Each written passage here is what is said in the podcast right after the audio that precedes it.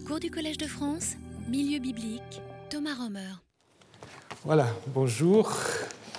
Nous allons continuer notre parcours concernant l'histoire du Dieu Yahvé et nous avons vu la semaine dernière comment Yahvé, dans le royaume de Juda, petit à petit euh, devient le Dieu principal.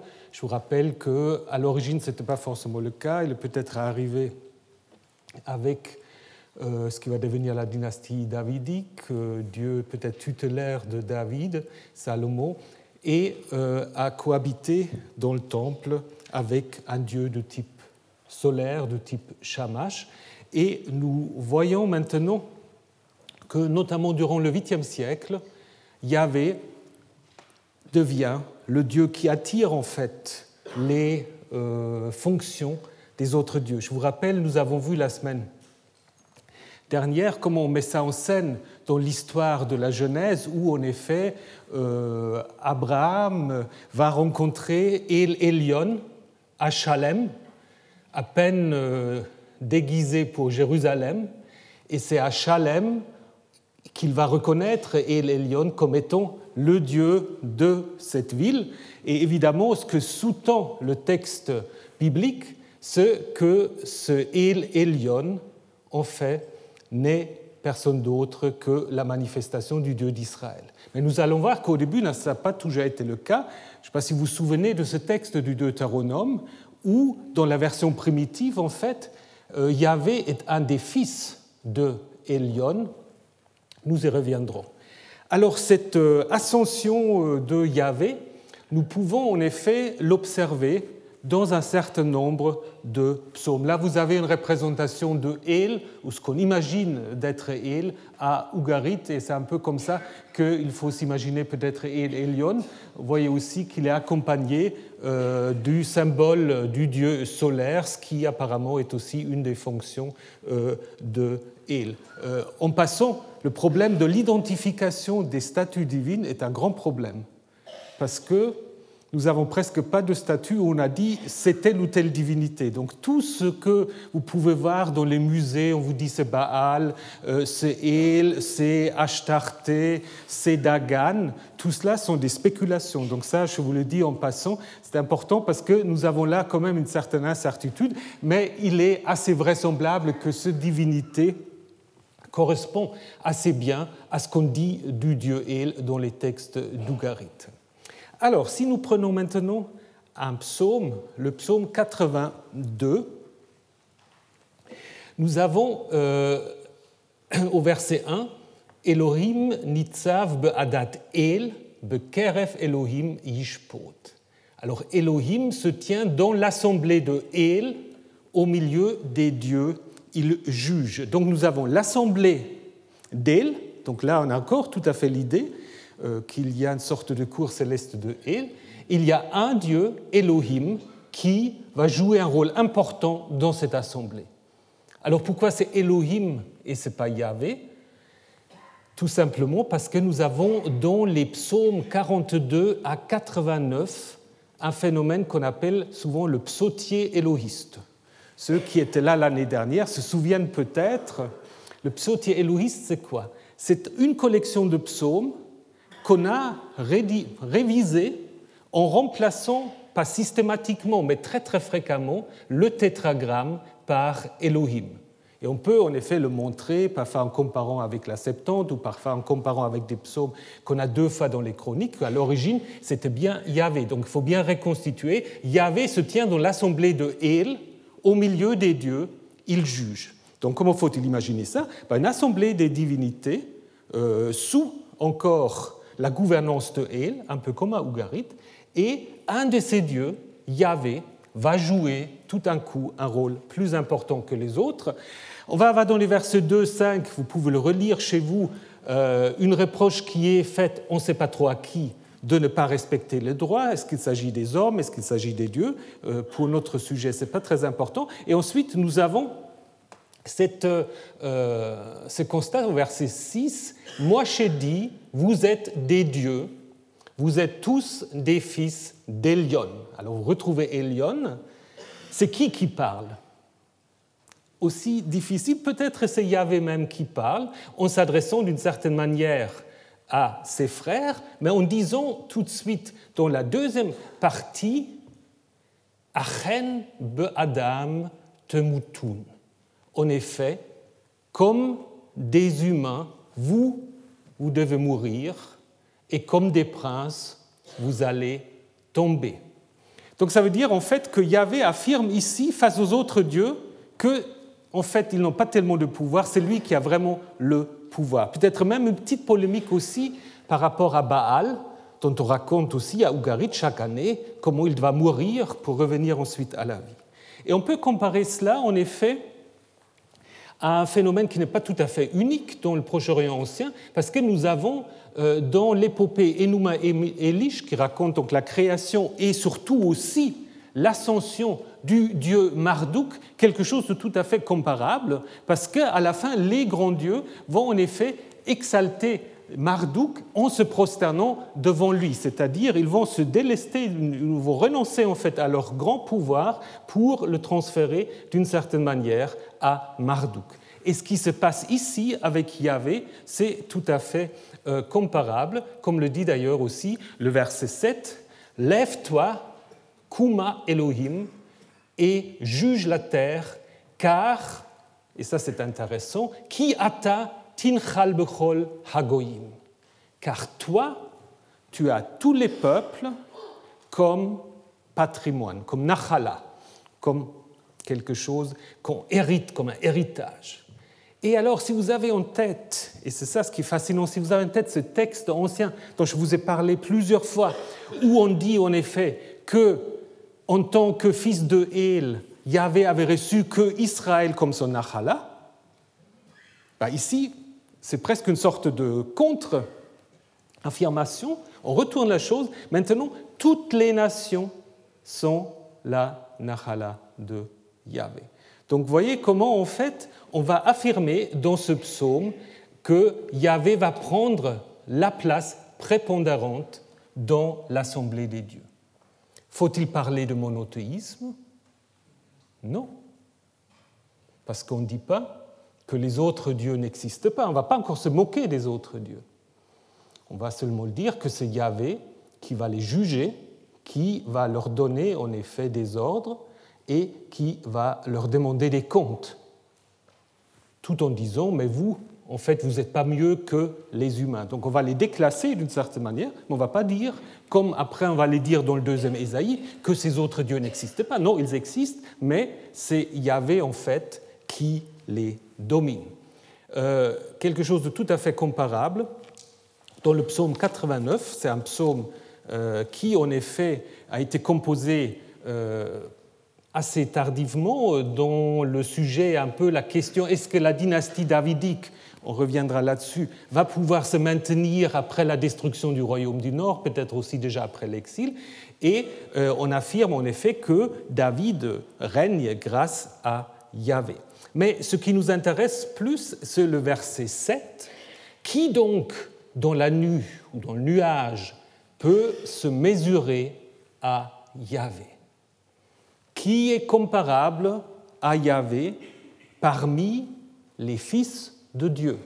Donc vous voyez, on, a tout à fait encore la conception traditionnelle d'une assemblée de Dieu, mais de nouveau on va dire, mais dans cette assemblée-là, personne, personne peut égaler Yahvé. Alors si vous passez du verset 7 au verset 8, il y a quelque chose de curieux. Qui donc peut se mesurer à Yahvé?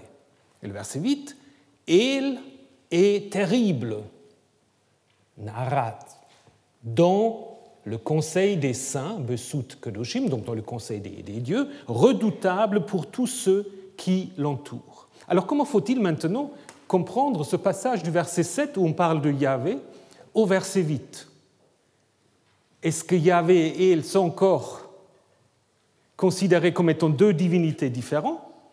Yahvé monte, mais il reste, un peu comme Baal et El à Ougarit, il reste quand même le patron Ou est-ce que on suggère que, en fait, il, c'est Yahvé où Yahvé a déjà pris la place de El, puisque dans le verset 9 et 10, on a Yahvé, Dieu des puissances, qui est fort comme toi, Yahvé, ton entourage, c'est la loyauté, c'est toi qui maîtrises l'orgueil de la mer, quand ces vagues se soulèvent, c'est toi qui les apaises.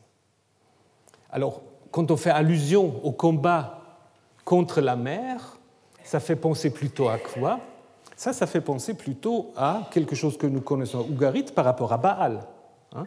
Donc là, je laisse ça un peu à votre interprétation. On peut soit dire qu'on maintient encore sorte de co-gouvernance comme à Ougarit entre El et Yahvé, qui, à la fin du verset 9 et 10, est dépeint avec des traits plus, des traits plus baaliques, ou alors on affirme déjà, en entourant le verset 8 par le verset 7 et par 9 et 10, que en fait, El, ce n'est qu'un autre nom pour Yahvé. Vous voyez les biblistes ne peuvent pas toujours tout décider. Vous allez en effet vous faire votre opinion. Mais on va en effet, comment dans ces psaumes, euh, pas, ça ne va pas de soi que Yahvé monte. Donc on a vraiment besoin d'une mise en scène. Il faut montrer comment Yahvé devient le Dieu important Jérusalem que nous sommes ici à Jérusalem ou dans le sud est très clair dans ce psaume puisqu'il parle de la dynastie davidique. Donc là, il n'y a pas de problème parce que parfois on ne sait pas trop d'où viennent les psaumes, mais celui-là, on le sait très bien. Alors, cette ascension de Yahvé qu'on peut observer dans les psaumes s'accompagne, comme on l'a vu tout à l'heure sur l'image de El, avec ce qu'on peut appeler la solarisation, c'est un mot un peu bizarre, la solarisation de Yahvé en Juda. C'est-à-dire, euh, Yahvé sera de plus en plus imaginé à l'image d'un Dieu solaire. Alors nous avons en effet plusieurs euh, indices pour ce développement. On trouve par exemple des noms propres. Alors évidemment, ça c'est toujours très difficile à dater, donc on ne va pas dater les textes, mais on trouve un certain nombre dans la Bible, on trouve dans la Bible un certain nombre de noms propres qui sont composés à l'aide de racines qui expriment l'idée de briller, de luire, lumière, euh, lampe, etc. Quelques-uns peut-être vous connaissez, comme Uriah, Uri, Yahvé et ma lumière. Donc Uri, c'est euh, le mari euh, malheureux de la pauvre Bathseba qui se fait euh, éliminer par David, mais qui porte, bien qu'il ait dit hittite, il porte en effet un nom yaviste, n'est-ce pas? Yahvé et ma lumière. Ou encore Neriyahu, Neriyahu, Yahvé et ma lampe, le père du scribe Baruch, le scribe de Jérémie, et encore, Yitzrachia, Yahvé le nom d'un musicien à l'époque perse. Donc c'est plutôt des noms euh, à partir du 8e euh, jusqu'au 5e siècle. Alors, des noms disent toujours quelque chose, hein. surtout des noms théophores. Évidemment, euh, tous nos noms ont une signification, parfois on la connaît, parfois on ne la connaît pas, donc on peut aussi dire parfois on donne juste des noms parce que c'est un peu dans l'air du temps ou puisqu'ils sont à la mode, mais euh, pour les anciens, des noms propres, c'est toujours un programme, un programme théologique très souvent. Hein. Pensez à la naissance des fils de Jacob où on donne des explications qui ne sont pas forcément la vraie étymologie, mais c'est ainsi qu'on comprend la signification des noms. Donc, qu'on a des noms qui insistent sur un lien entre Yahvé et la lumière, bah, veut quand même dire quelque chose sur le caractère de Yahvé. Et cela se confirme avec un certain nombre de sceaux du 8e siècle. Alors, euh, vous avez dans ces sceaux, le pointeur a disparu. Ah non, il est là. Alors, vous avez dans ce sceau, en fait, des scarabées ailés qui, en effet, dénotent quoi? L'influence égyptienne, bien sûr, mais c'est en Égypte aussi une manière de représenter le dieu solaire. Hein. Et ce qui est intéressant, que ces euh, sceaux ont été trouvés euh, en Judée. Hein. Celui-là, probablement à Lachish ou à Jérusalem, pas tout à fait sûr, mais de manière encore euh, plus claire, nous avons ce sceau-là qui porte un nom yaviste. Yaor, qui veut dire Yahvé est ma lumière. Et vous avez là un scarabée ailé qui porte le soleil d'une certaine manière.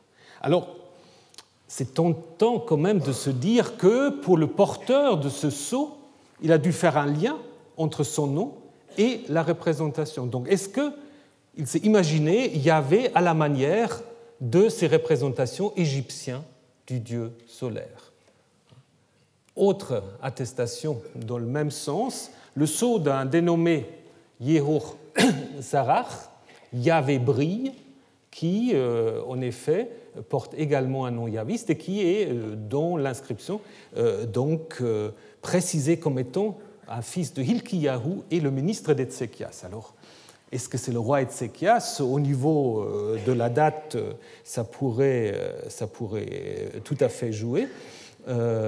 Et là aussi, on peut imaginer que le dieu solaire a été identifié à Yahvé, comme c'est aussi le cas avec ces très nombreuses estampes le Melek. Alors je ne sais pas si vous avez déjà entendu parler euh, de ces, ces sceaux qu'on connaît. Ce ne sont pas vraiment des sceaux, c'est des estampes en fait. C'est des estampes qu'on a mis sur des cruches euh, de réserve de toutes sortes de choses et qui portent toujours euh, le titre le MLK, le Melek pour le roi, pour le roi, au roi, désignant que c'est de la propriété d'État, peut-être.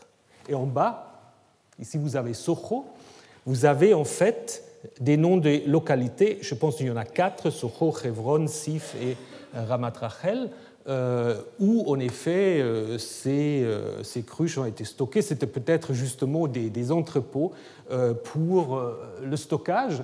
alors à, Tel Aviv, il y a le professeur Lipschitz qui a beaucoup travaillé sur ces sceaux, sur, ces sceaux sur ces estampes, et qui, euh, en effet, pense même que les changements peuvent euh, être utilisés aussi pour dater euh, un certain nombre de choses. Mais ce qui nous intéresse ici, c'est le fait que vous avez le Meller, donc évidemment pour le roi judéen, et qu'est-ce que vous avez? Vous avez de nouveau une représentation solaire représentation solaire. Euh, et donc ça montre en effet là que cette idée d'un dieu solaire ou d'une représentation de Yahvé comme dieu solaire n'était pas quelque chose seulement de la piété privée, mais que ça allait jusqu'à l'État, jusqu'à la royauté.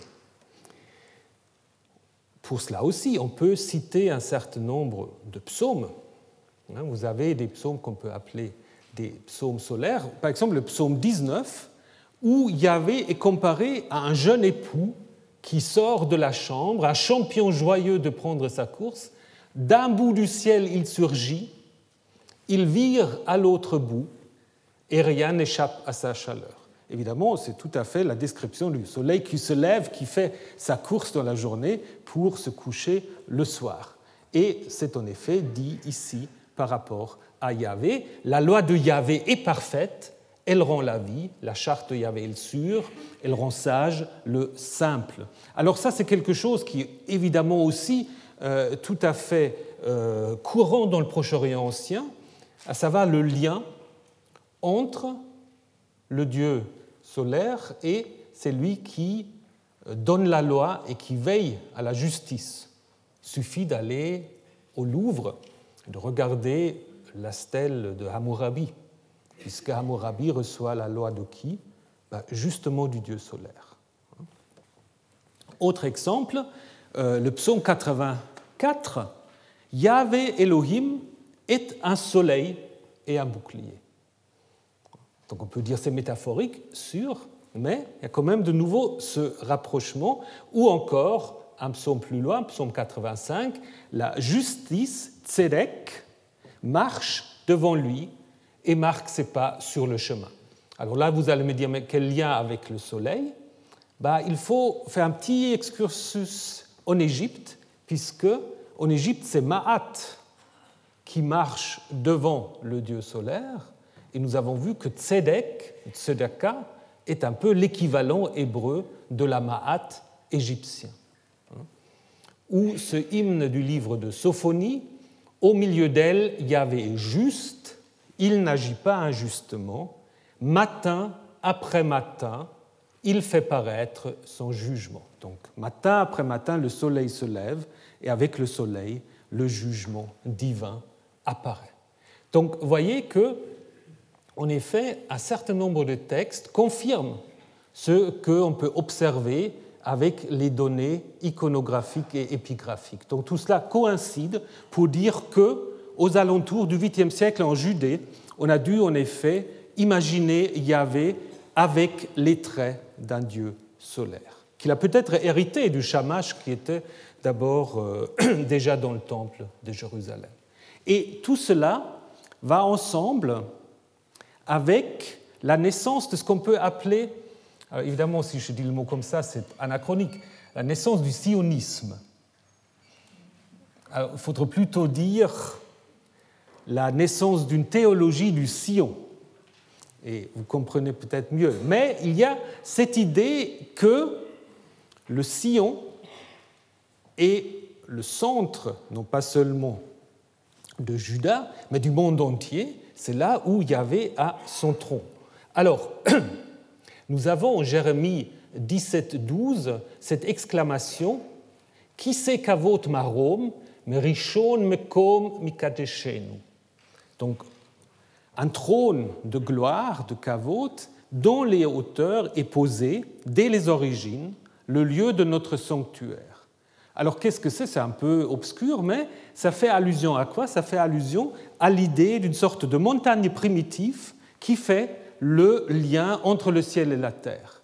Et c'est là, en effet, où euh, le dieu tutélaire, ou le dieu le plus important, a son trône, a sa résidence. Pensez à Ougarit, c'est Baal qui habite le mont Tsaphon. Hein. Et pour, euh, pour Judée, en fait, c'est Sion. C'est le mot Sion dont on ne sait pas très bien ce que ça veut dire. Euh, on n'a pas résolu vraiment le problème étymologique. Certes, on le rapproche à une racine euh, arabe protégée, donc ce serait la forteresse. D'autres plutôt à une racine qui veut dire quelque chose comme être sec, donc on aurait plutôt l'idée d'un endroit sec, ce qui euh, s'applique aussi. Peu importe, hein, peu importe. le mot Sion est un terme qui est très fréquent dans le livre d'Ésaïe et dans les psaumes. On ne le trouve jamais dans le Pentateuque totalement absent du Pentateuque. Ça correspond à ce que nous avons dit la semaine dernière de la discrétion du Pentateuque par rapport à toute allusion à Jérusalem. Donc Sion euh, n'y est pas mentionné et est un terme qui va être mis, c'est peut-être l'expression un peu théologique pour Jérusalem, ou plus particulièrement pour l'endroit du temple. Alors là aussi, juste petite, euh, petite précision, si vous faites des voyages à Jérusalem, et quand on vous montre le mont Sion, c'est pas là. Ah non. Donc euh, là où il y a le, monastère euh, de la, de la Dormition, euh, c'est pas le mont Sion. Ça devient le mont Sion seulement aux, alentours de l'ère chrétienne. Je ne sais pas exactement quand. Il y a une sorte de déplacement. Maintenant, si, ça c'est la ville ancienne telle que vous la connaissez, ce qui était, euh, avec les, murs du, Moyen Âge, plutôt du 15e, 16e. Et en fait, aujourd'hui, Mont-Sillon est là. Mais à l'origine, le Mont-Sillon, c'est ça. C'est-à-dire, c'est euh, la montagne du Temple. Hein. C'est la montagne du Temple et qui, pour toutes sortes de raisons, en fait, va se déplacer. Donc, il ne faut pas identifier le sillon alors le Sion, c'était cela, si vous voulez, à côté donc, euh, du, euh, du, palais, du palais, temple et palais étant toujours évidemment euh, liés. Et c'est pour cela aussi on comprend l'expression que le roi siège à la droite de Yahvé, parce qu'en effet le palais est à la droite du, temple, hein, si on s'oriente vers le sud. Alors, que dit cette théologie du Sion Elle dit en effet que Yahvé s'est choisi Sion hein, pour y habiter, et comment habite-t-il au Sion? Il y habite en trônant sur les chérubins. Alors il faudrait plutôt dire les kéroubes. Les chérubins en français évoquent des choses qu'ils n'ont pas forcément pour l'époque biblique. Hein. Qu'est-ce que c'est? Les chérubins, un, kéroube, c'est en effet une sorte de divinité inférieure, mais qui est surtout représentée dans toutes sortes de statues. Euh, c'est des êtres hybrides qui ressemblent d'une certaine manière à un sphinx, hein, puisqu'ils ont une tête humaine et un corps d'animal. Donc un chérub, c'est quelque chose comme ça. Vous l'avez sur ce sceau, euh, c'est la même représentation, vous avez trois fins. En bas, c'est un kéroub. Et en haut, plutôt, c'est quoi pour les spécialistes? C'est un saraf, un séraphin, un séraphin, une sorte de, euh, de serpent volant hein, qu'on va aussi trouver, on y reviendra, dans le temple de Jérusalem. Alors, Vous connaissez peut-être dans Louvre euh, des êtres qui peuvent tout à fait être rapprochés, en effet, au, euh, au kéroub euh, biblique, qui sont appelés chez les Assyriens Lamassou ou Chédou, hein, et qui, en effet, sont aussi postés à l'entrée des palais, des sanctuaires, et qui apparemment ont une fonction de gardien. Euh, quelle est la fonction plus spécifique? Alors on avait souvent dit, euh, surtout Layard, euh, un des, premiers fouilleurs, un des inventeurs même de, de l'assyrologie, donc c'est lui qui a découvert les, génies assyriens, il a dit bah, en fait, ils ont trois choses. La tête, c'est l'intelligence, le corps d'animal, c'est la force, et les ailes, c'est la mobilité. Bon, c'est magnifique. Seulement, pour les anciens, l'intelligence n'est pas dans la tête. Alors aujourd'hui, on peut discuter, mais disons, pour les anciens, l'intelligence, où c'est? Dans le cœur, lève, c'est là où siège l'intelligence et euh, les émotions et tout. Hein, la tête euh, n'est pas très important. La tête est là, on le couvre, on ne le couvre pas. Donc, euh, c'est peut-être pas comme ça. Je pense que les kéroubes sont des êtres de frontières. Ce sont des êtres des frontières. Parce que pour les anciens, ce qui est très très important, c'est toujours de distinguer. Alors là, euh, on peut le montrer avec toutes sortes d'exemples. Pour les anciens, c'est très important de distinguer entre les dieux, les humains et les animaux. Et puis surtout, évidemment, la grande question déjà posée à Gilgamesh ailleurs, qu'est-ce que c'est l'homme? Quelle est la place de l'homme? En quoi l'homme va-t-il se distinguer des animaux? Grande question. En quoi va-t-il se distinguer des dieux? Question encore plus grande. Alors on va donner des exemples, on va donner des, pistes, on va dire euh, la mortalité par exemple. Mais on va toujours avoir des gens qui transgressent les frontières. Gilgamesh lui-même, il est à deux tiers divin, à un tiers humain, et puis il a des problèmes avec ça. Et en effet, dans tous les mythes du Proche-Orient ancien, il y a toujours ces questions des mélanges, des frontières qui ne sont pas toujours respectées, et ces kéroubes, d'une certaine manière, sont aussi des êtres qui ne euh, respectent pas les séparations précises, puisqu'ils ont une tête humaine et ils ont en effet euh, un corps animal, tout en ayant des fonctions de dieu inférieur, d'une certaine manière. Et apparemment, ils ont aussi un aspect dangereux, parce que si on prend un peu l'iconographie assyrienne, on voit qu'ils menacent la faune et la flore c'est-à-dire euh, les autres animaux. Donc ici, il attaque euh, un bouc. Là, apparemment, il faut le protéger. Il faut protéger les plantes contre euh, le kéroub. Donc c'est des, animaux, des animaux, des êtres dangereux aussi. Et donc, du coup, le fait qu'ils sont en effet des gardiens de palais et de sanctuaires, et qu'ils servent aussi, on va le voir tout de suite, comme piédestal des trônes peut s'expliquer de deux manières. Hein, nouveau. Euh, vous pouvez dire soit parce qu'ils sont tellement dangereux, ils sont tellement puissants, ben voilà, c'est des bons gardiens, hein, ou on peut dire c'est lui qui siège sur le trône, qui siège sur les chérubins, c'est celui qui les dompte, qui est encore plus fort que eux. Hein. Donc là aussi, vous pouvez avoir deux lectures.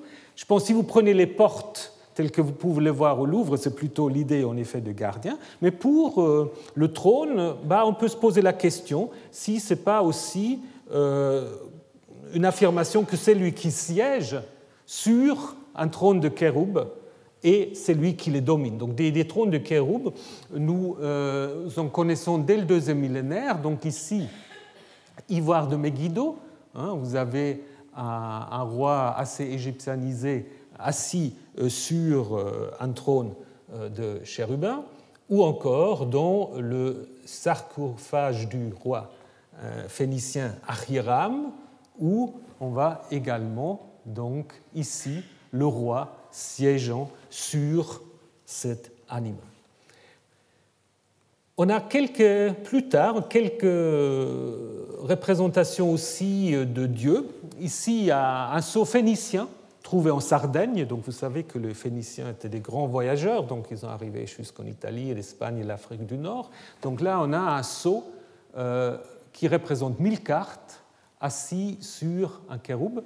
Et ici à Chypre, euh, femme ou déesse, là aussi, ce n'est pas toujours facile de savoir, euh, qui a une posture comparable, ou encore sur ce magnifique amulette de bronze euh, de type assyrien, où en effet, bah, cette dame ne siège pas tout à fait sur le kéroub, elle, flotte un peu au-dessus, ou le kéroub est devant, mais c'est toujours un peu, si vous voulez, le même, euh, euh, le même principe.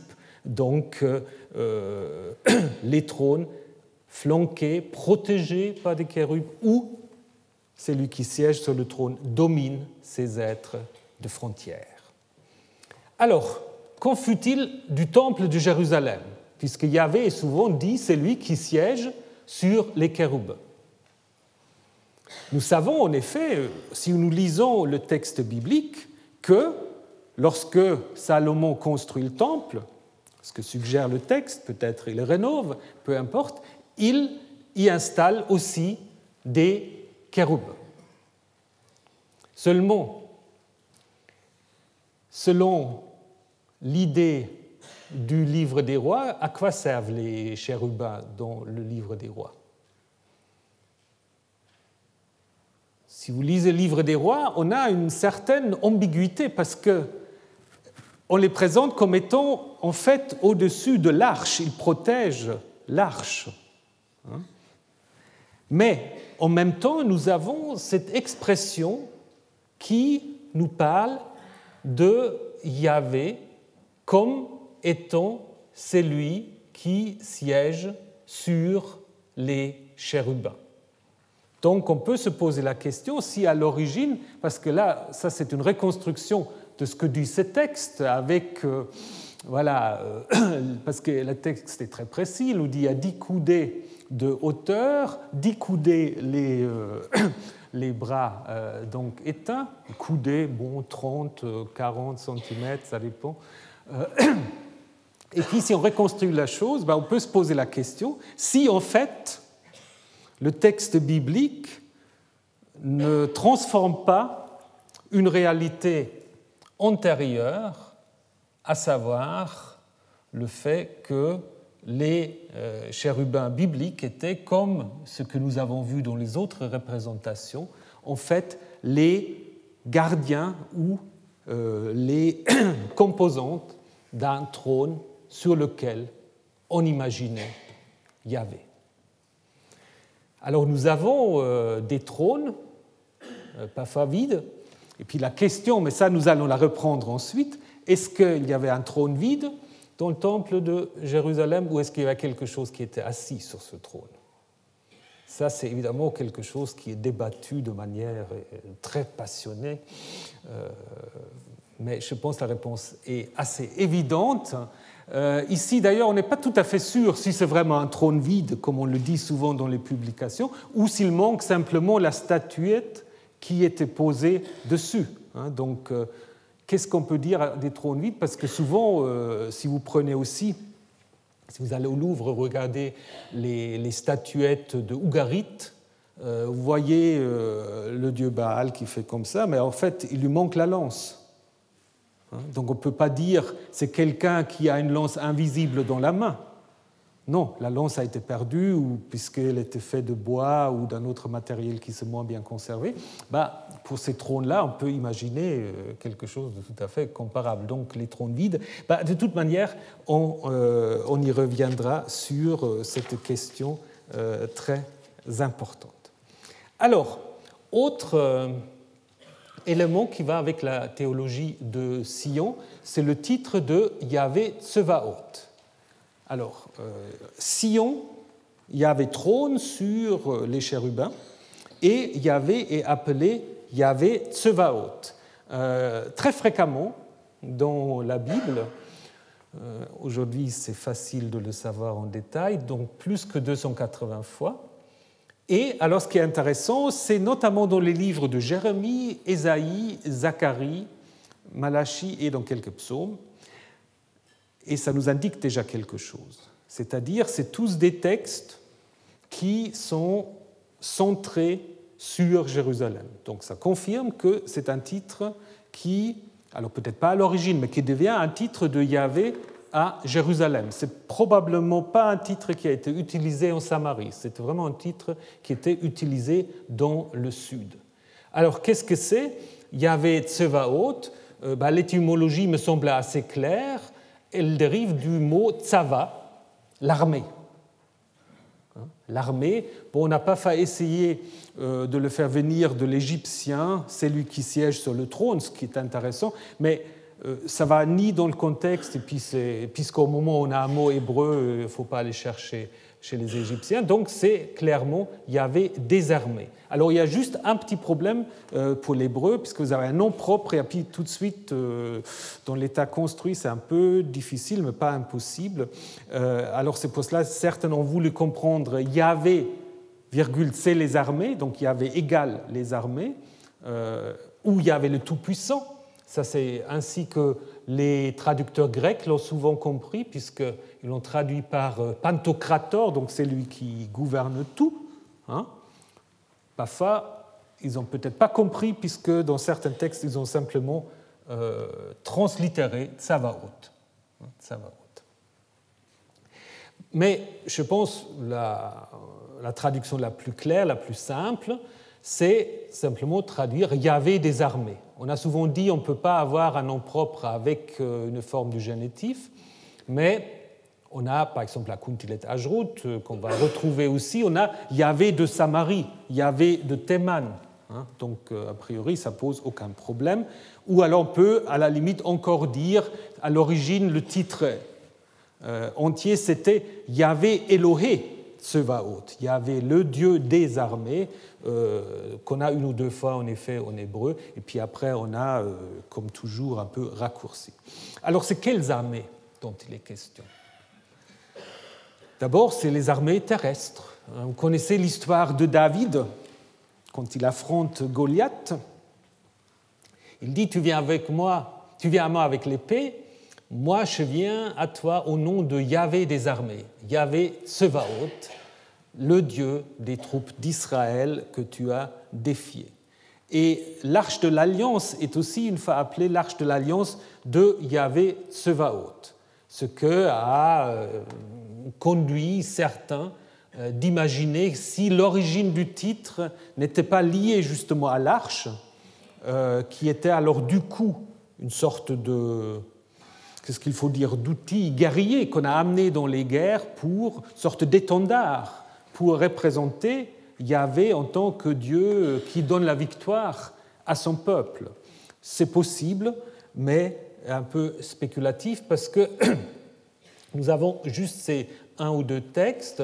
Par contre, ce qui est clair, c'est que ça nous renvoie le titre quand même à un Yahvé guerrier. Hein, un Yahvé guerrier, euh, comme d'ailleurs le dieu Rechef à Ougarit porte aussi ce titre des armées. Alors, imaginons justement là le dieu sous sa forme d'intervenant dans la guerre pour donner la victoire à son peuple.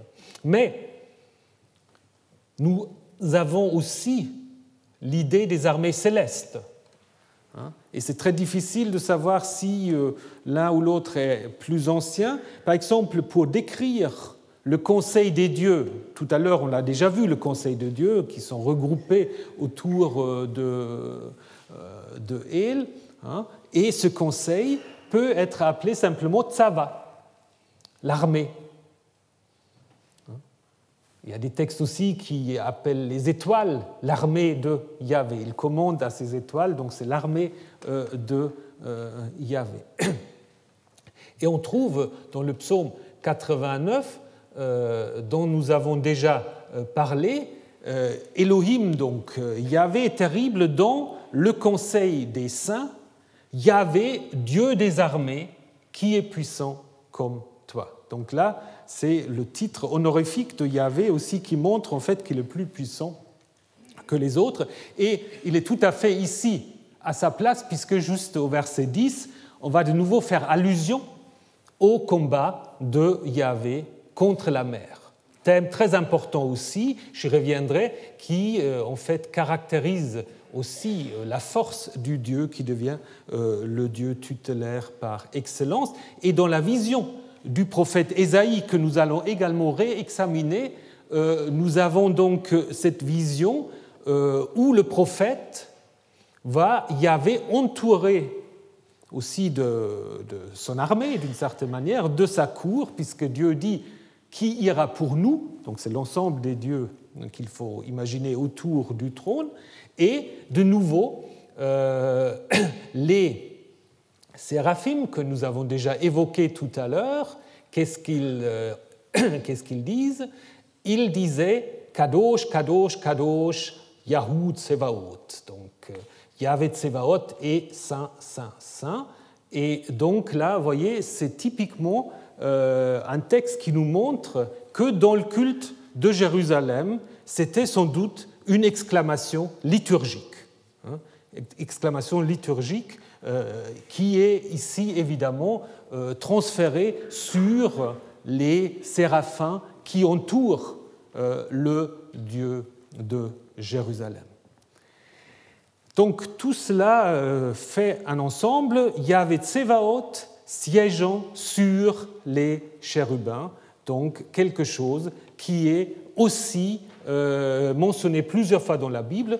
Les deux sont liés dans les textes qui s'affichent ici et que nous n'allons pas, en effet, euh, discuter en détail.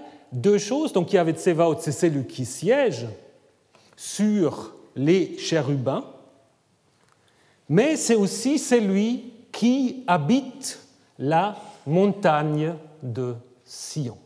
Donc le trône, si vous voulez, le trône condense ce lien entre le ciel et la terre qui est fait sur la montagne de Sion. Donc c'est là, et évidemment, c'est où C'est dans le temple. Donc c'est déjà, à mon avis, un indice, un indice très clair que dans le premier temple de Jérusalem, il y avait autre chose que l'arche d'alliance. Il y était peut-être aussi, mais il y avait certainement un trône. Et tout cela, en fait, se résume dans un autre titre qui est important, c'est le titre simplement de roi. Et ça, c'est quelque chose qu'on a très fréquemment dans les psaumes. Euh, il y a une, toute une série de psaumes qu'on appelle des psaumes euh, de la royauté, euh, qui en effet comportent toujours, c'est probablement aussi une sorte d'exclamation liturgique si on prononce à l'ancien, c'était quelque chose comme Yahou Malkou, donc Yahvé Melech, hein, euh, mais à l'origine Malkou, Yahou Malkou, Yahvé est roi. Pourquoi est-ce qu'on a besoin de dire cela? Probablement parce que ça n'allait pas de soi. Alors euh, souvent, euh, les anciens ont vu un lien avec peut-être une fête qu'on pourrait comparer à celle du Nouvel An babylonien, où en effet on célèbre chaque année la royauté, en effet, euh, du Dieu qui doit être d'une certaine manière renouvelé. On a à Ougarit quelque chose de tout à fait comparable, puisque euh, il y a le mythe du combat de Baal contre Yam. Alors, on raconte en effet comment Baal doit combattre Yam, Yam qui en hébreu veut dire la mer, mais qui a Ougarit est évidemment aussi la mer, mais aussi la divinité qui règne sur la mer, Yamu. Hein. Et donc c'est seulement après que Yahvé a combattu, pardon, que Baal a combattu Yam qu'il devient roi. On va raconter après comment construit son sanctuaire. Et nous avons peut-être dans la Bible des choses comparables. Euh, si vous prenez le psaume 47, dans sa forme primitive, qui a été revue après, vous, tous les peuples, battez les mains, acclamez Dieu ou Yahvé par des cris de joie. Dieu est monté au milieu des acclamations, Yahvé au son de la trompe, Yahvé est roi sur les nations il est assis sur son trône sacré. Donc nous sommes toujours dans ces psaumes euh, éloïstes, donc ce poste-là, peut-être à l'origine, c'était toujours Yahvé. Et ça, vous pouvez les comparer, et ça c'est intéressant, vous pouvez les comparer avec ce qu'on dit dans un texte d'Ougarit. On va retrouver les mêmes racines, monter, s'asseoir et être ou devenir roi. C'est justement après son combat contre la mer, on va dire Baal monta, le fils de Dagan, aux cieux. Baal s'est assis sur le trône, le fils de Dagan sur le siège de sa royauté ou de sa souveraineté.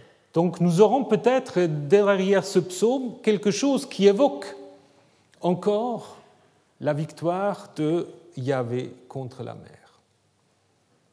Alors on pouvait dire c'est un peu spéculatif. Mais ce n'est pas si spéculatif que ça, puisque vous avez un psaume qui le dit assez clairement.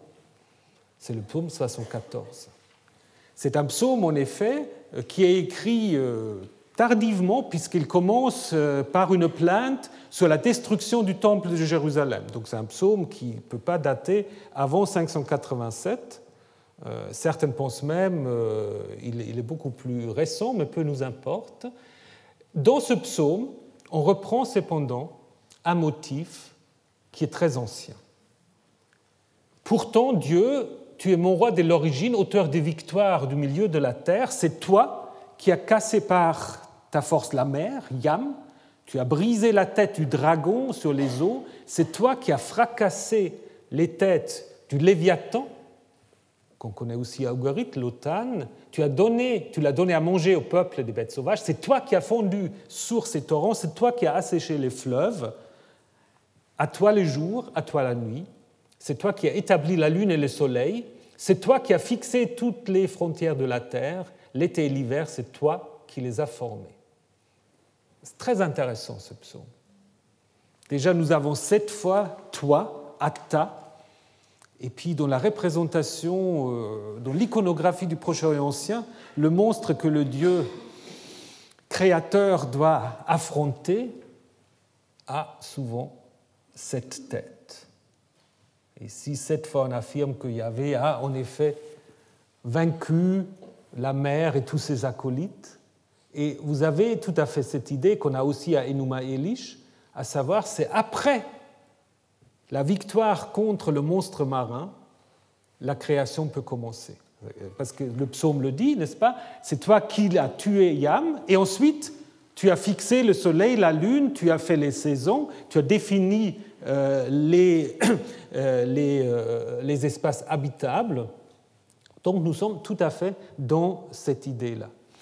Alors nous voyons que c'est un psaume jérusalémite qui reprend ici la tradition du combat contre la mer euh, tradition très répandue, donc le plus proche de Jérusalem, c'est à Ougarit que nous la connaissons, mais aussi en Mésopotamie par rapport à euh, Marduk ou d'autres dieux qui doivent euh, combattre Tiamat. Donc, qu'est-ce que ça nous apprend? Ça nous apprend en effet que en Juda, Yahvé va combiner les traits de ce dieu du type Baal, le dieu de l'orage, qui affronte Yam euh, ou euh, Léviathan ou comme on veut l'appeler, et les traces, euh, les traits d'un dieu solaire. Alors, qui est-ce qu'il manque encore dans la théologie du Sion? Ben, C'est le roi, le roi humain. Hein. Yahvé est roi, mais il a besoin pour affirmer sa royauté le roi terrestre qui est à Jérusalem et évidemment le Davidide. Hein. Royauté de Juda a été appelée maison de David. Si cette fameuse stèle de Teldan est lue justement, on aura là même euh, une sorte de euh, d'affirmation en dehors de la Bible que euh, la royauté judéenne était comprise même par les Araméens comme qu'en s'appelant Maison Beth David, comme euh, celle du nord était appelée par les Assyriens Beth Omri, hein, donc Beth Yavid. Et qu'est-ce qu'on dit au roi? C'est moi, c'est Dieu qui parle, c'est moi qui ai investi mon roi sur Sion, ma montagne sacrée, et après c'est le roi qui parle, je vais proclamer le décret de Yahvé, il m'a dit, tu es mon fils, c'est moi qui t'ai engendré aujourd'hui. Donc en fait ici le roi est vraiment fils de Dieu, hein, engendré par Dieu, alors euh, pas ici de manière biologique, probablement engendré au moment où il monte sur le trône, et ce qui évidemment légitime le roi en tant que image ou fils de Dieu. Le roi est fils de Dieu, il y a des psaumes même qui appellent le roi Elohim, Dieu, puisque voilà, il est d'une certaine manière d'origine divine par adoption, par engendrement. Euh, là, euh, il y a plusieurs possibilités d'exprimer cet état de fait. Déclaration de Yahvé, assieds-toi à ma droite jusqu'à ce que je fasse de tes ennemis ton marchepied. Yahvé tendra de Sion le sceptre de ta puissance, domine au milieu de tes ennemis. C'est évidemment l'idée que le petit roi de Juda va dominer tous les ennemis, n'est-ce pas? Le psaume 2 le dit aussi. Pourquoi tous ces agissements des nations, euh, Yahvé et son roi qui vont tous les, euh, les combattre Évidemment, nous sommes là dans un discours tout à fait idéologique, mais assez être assis à la droite, bah, vous avez ça ici dans cette statue égyptienne où le roi, le pharaon, se trouve à côté, à droite de la divinité, où vous avez là aussi l'idée encore euh, du marchepied. Et en Égypte, c'est très clair, ces marchepieds, en fait, représentent souvent les neuf arcs qui sont en effet le symbole de tous les autres, euh, des autres nations. Hein. Et donc, euh, ce que dit le psaume, bah, vous le trouvez ici donc repris. Et aussi le psaume 132, Yahvé a choisi Sion c'est mon lieu de repos à jamais, j'y habiterai. Là, je ferai pousser une corne pour David, je disposerai une lampe pour l'homme qui a reçu mon onction. Donc là, qu'est-ce que vous voyez Aussi, vous voyez un lien très fort entre l'élection de Sion et l'élection du Davidide. Et ça, c'est très très important parce que faut bien garder ça ce lien tellement fort, bah, il était en effet euh, ébranlé au moment où euh, le temple va être détruit par les Babyloniens et où le dernier roi va être exilé. Et donc, euh, d'une certaine manière, ça a été vécu comme la fin de toute cette théologie du Sion.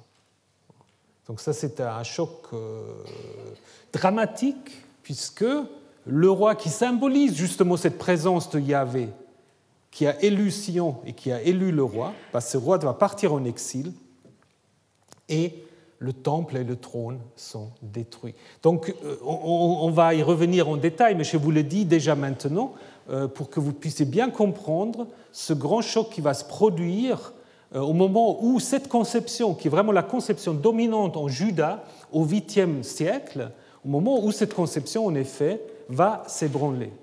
C'est la crise peut-être plus grande encore que celle dont on parle aujourd'hui. Alors vraiment, c'est...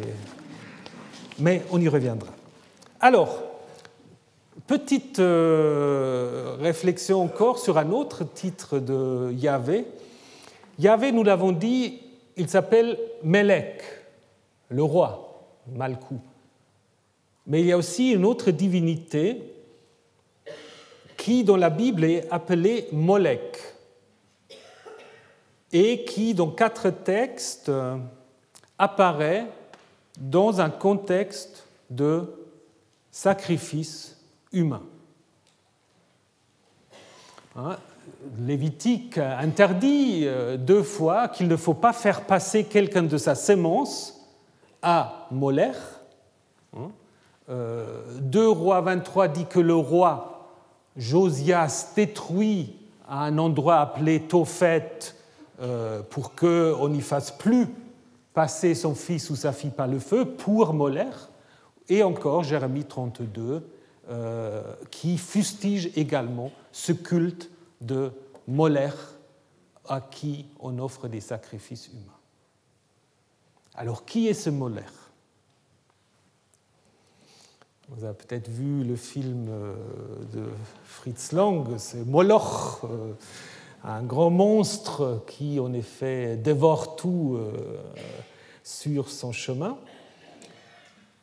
On a eu du mal, en fait, on a toujours du mal, et puis l'hypothèse que je vous offre, elle n'est de loin pas acceptée par beaucoup. On m'a traité d'hérétique quand je l'avais proposé, mais je vais la proposer quand même. Je, vous dis un peu ce qu'on a imaginé auparavant.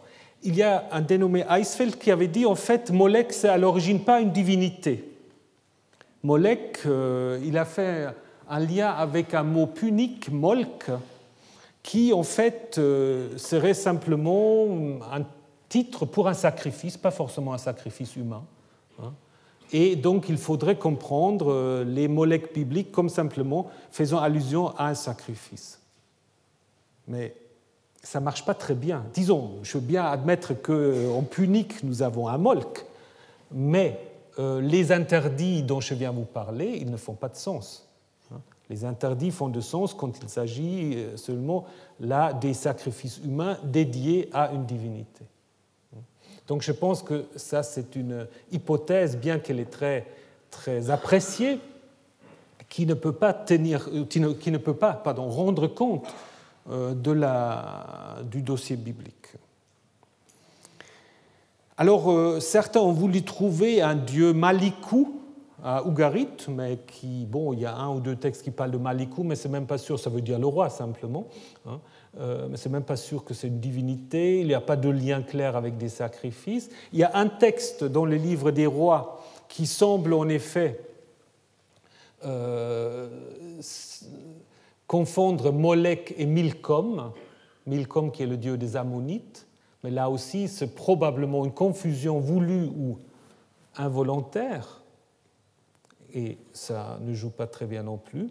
Donc je pense qu'il faut partir des observations tout simples, même s'ils ne nous plaisent peut-être pas. Alors, vous connaissez peut-être le phénomène que les auteurs bibliques remplacent, vous savez, quand on a commencé à vocaliser les textes, on a évidemment joué un peu avec les vocalisations. Parfois, on l'a même encore fait dans les textes, euh, dans les textes non vocalisés. Si vous comparez les livres de Samuel des Chroniques, vous avez un phénomène assez intéressant. Saül a un fils qui s'appelle Ishbaal, homme de Baal. Alors, est-ce que c'est Baal ou est-ce que c'est Yahvé Peu nous importe, Ishbaal.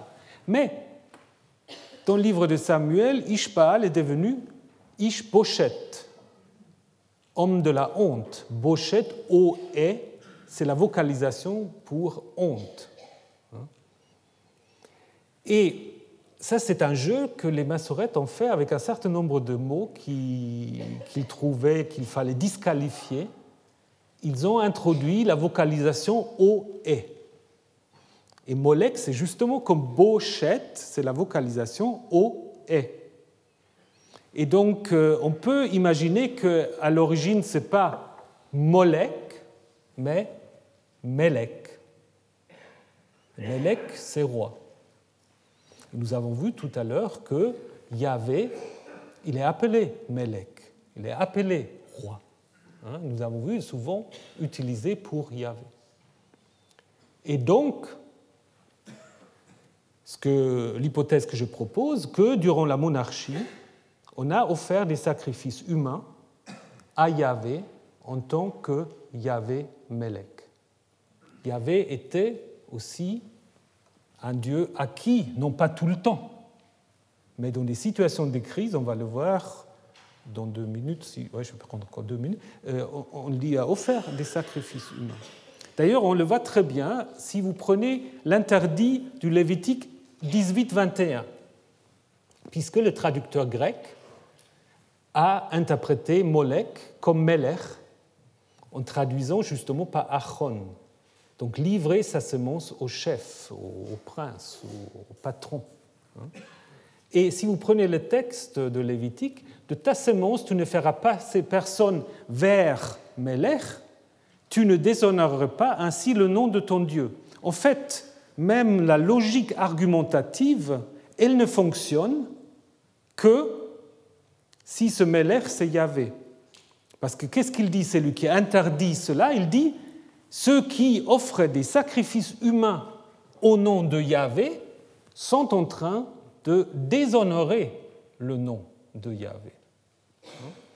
Également, euh, ces allusions au, euh, au, Tophet, qui probablement aussi une interprétation négative de Tafet, hein, un lieu où apparemment se pratiquaient ces sacrifices, dont on a trouvé aussi des exemples en Carthage, mais je ne vais pas aller dans le détail. Si vous prenez ce texte de Jérémie, c'est très intéressant aussi, ils construisent les hauts lieux du Tophet pour brûler leurs fils et leurs filles, ce que je n'ai pas commandé et ce qui ne m'est pas venu à l'esprit. C'est Yahvé qui parle. Mais qu'est-ce que ça veut dire? Ben, Ça veut dire qu'il y a des gens qui ont dit que Yahvé a commandé ça. Autrement, si c'est une autre divinité, pourquoi Yahvé aura à se justifier qu'il n'a pas dit cela, n'est-ce pas? Donc ça ne fait du sens que s'il y a des gens qui pensaient qu'il fallait offrir à Yahvé des sacrifices humains. il y a un texte très curieux aussi dans le livre d'Ézéchiel où Yahvé dit, et ça c'est totalement unique dans toute la Bible, il y a un texte où Yahvé dit qu'il a donné à Israël des lois qui ne sont pas bonnes. Incroyable, des lois qui ne sont pas bonnes. Et qu'est-ce que c'est les lois qui ne sont pas bonnes? C'est des gens qui sacrifient des humains. Donc ça veut dire qu'apparemment, dans la tradition religieuse de l'époque de la monarchie, il y avait des gens qui étaient convaincus que dans des situations de crise, il fallait recourir à ces sacrifices. Et nous avons un exemple en fait pour le roi de Moab qui, dans une situation de bataille presque perdue, qu'est-ce qu'il fait? Il prend son, premier, son fils premier-né, qui devait régner à sa place, il l'offrit en holocauste sur la muraille. Il y a eu un grand courroux sur Israël, ils décompèrent de chez lui et retournèrent au pays. C'est un texte très très intéressant. Parce que le sacrifice marche. Le sacrifice marche. Les Israélites doivent décomper. Alors après, les rabbins disent parce qu'ils sont dégoûtés de ce que fait euh, le roi euh, de Moab, peut-être. Mais voyez que dans une situation euh, de guerre, sans issue, apparemment, c'est quelque chose qui se pratiquait parce que un auteur biblique ne va pas simplement inventer ça, comme certains de mes collègues le pensent. Non, je pense que ça reflète en effet une certaine réalité. Et si vous regardez en effet euh, des textes euh, où on accuse tel ou tel roi de faire passer les enfants par les feux, Akaz, Manassé, ou encore en 2 rois 17, c'est probablement dans des contextes justement de, crise, de guerre ou d'autres où cela s'est euh, pratiqué. Donc, euh, ce que je veux dire par là, c'est que Yahvé Melech était aussi le récipiendaire de sacrifices humains, certainement pas de manière régulière, mais de manière exceptionnelle, et ça a dû en effet euh, choquer les auteurs bibliques, mais elle ne pouvait pas simplement l'éliminer, il fallait inventer des stratagèmes pour dire Yahvé ne l'a pas commandé, comme dit Jérémie, ou Yahvé a puni Israël en leur donnant des mauvaises lois, comme le dit le livre d'Ézéchiel, ou encore que c'est une grande mécompréhension, comme le dit l'histoire du sacrifice d'Abraham, qui peut aussi se lire comme une sorte de récit pédagogique contre les sacrifices d'enfants. Alors nous avons vu aujourd'hui comment Yahvé est monté, comment il a vaincu la mer. Nous devons encore vite regarder, mais ça nous le ferons la semaine prochaine, comment aussi il va vaincre la mort. Hein, parce que Baal à Ougarit, il a comme adversaire Yam et Mot, idem pour la Bible. Et ensuite, nous allons quand même résoudre la question y avait-il une statue dans le temple de Jérusalem et Yahvé avait-il une femme? Oui, vous allez voir la semaine prochaine. Retrouvez tous les contenus du Collège de France sur www.colège-2-france.fr.